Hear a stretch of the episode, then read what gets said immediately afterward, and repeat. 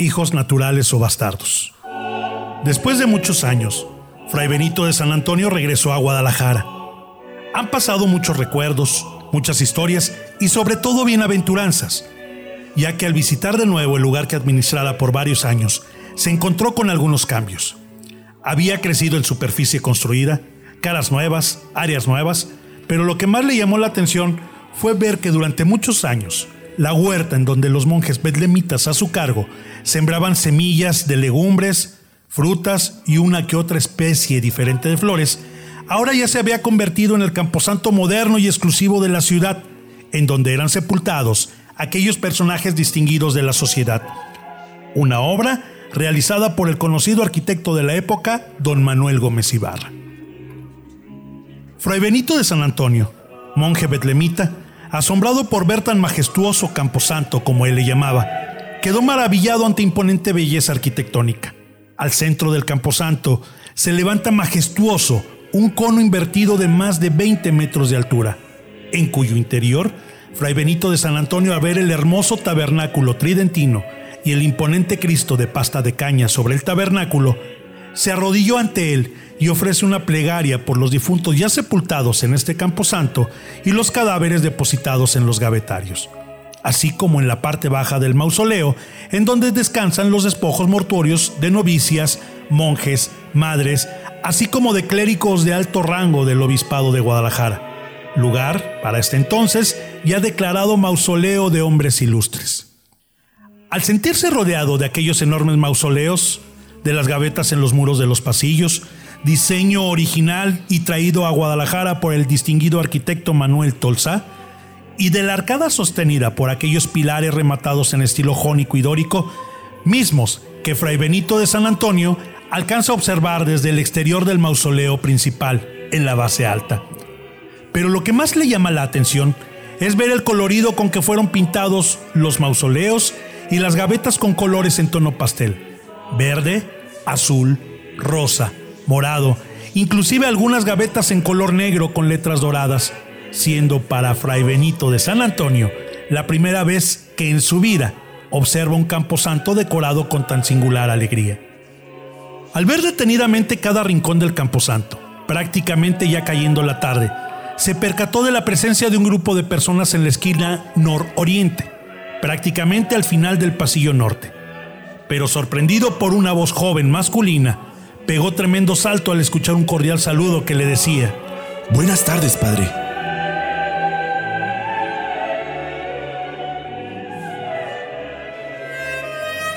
Al girar su cabeza, observó sobre los escalones ponientes del mausoleo a un joven elegantemente vestido, con un aire de soledad y tristeza. El joven al acercarse a Fray Benito de San Antonio, le toma la mano derecha, hace una genuflexión y con profundo respeto besa la mano del monje. Inmediatamente el joven se incorpora y le pregunta al anciano monje, ¿qué le ha parecido el camposanto? Fray Benito de San Antonio, sorprendido por la familiaridad con la que se expresaba el joven sobre el camposanto y por la manera en que demostraba que conocía perfectamente este lugar, el fraile le contesta. Mejor, decídmelo tú, hijo. ¿Qué opináis sobre este hermoso recinto?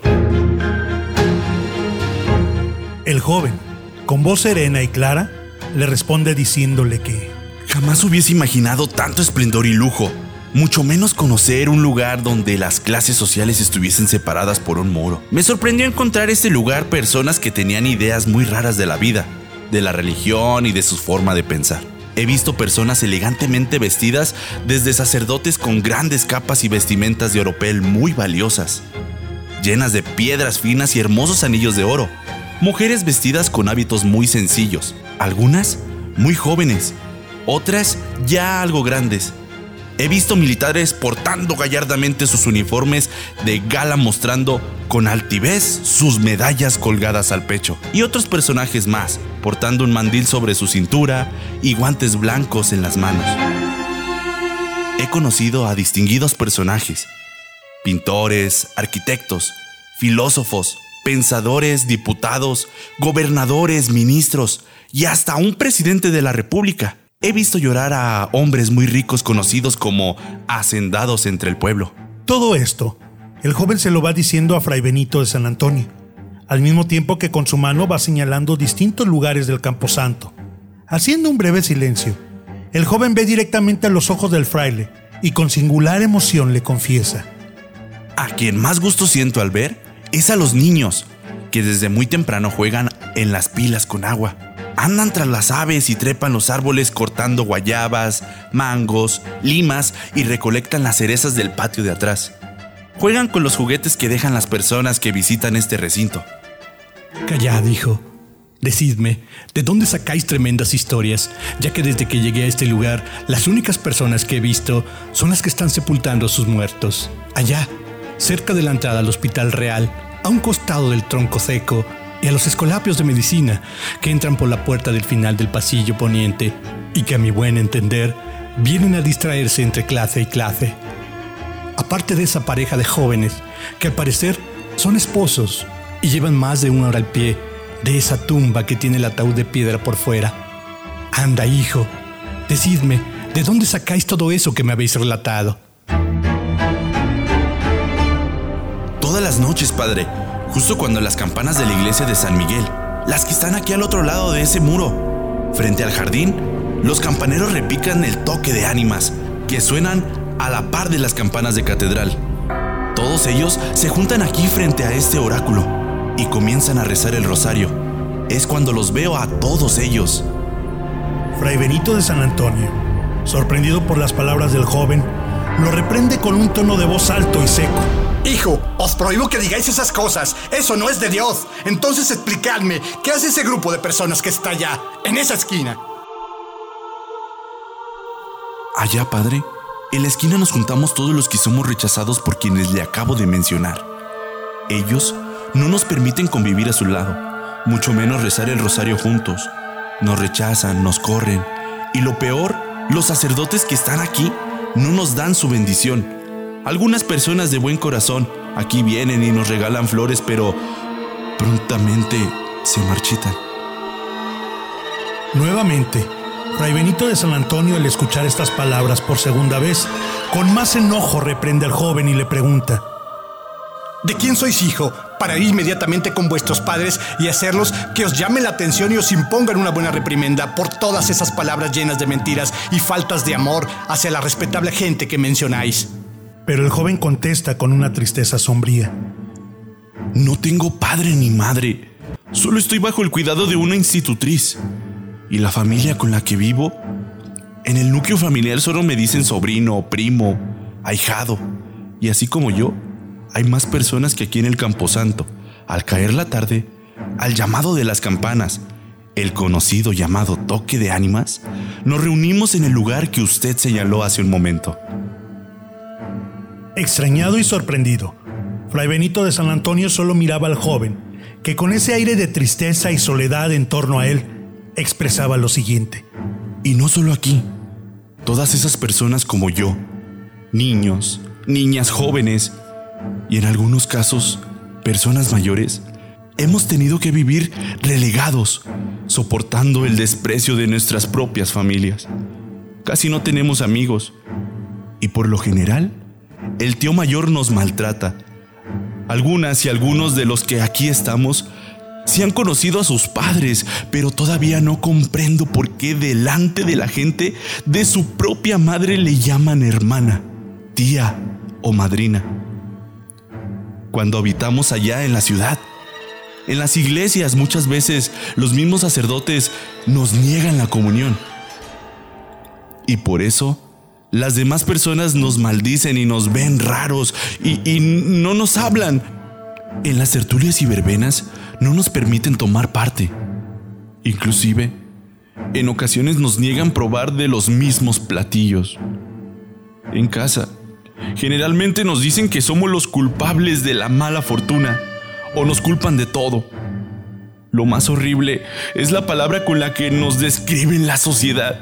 Hijos naturales. O algunas personas nos llaman hijos bastardos. Fray Benito de San Antonio quedó atónito al escuchar las palabras de aquel joven. El anciano monje inmediatamente toma al muchacho entre sus brazos y al notar sus lágrimas caer silenciosamente sobre sus mejillas, Con voz dulce y protectora, Fray Benito le dice al joven, Anda, hijo. Ya es tarde. Vamos.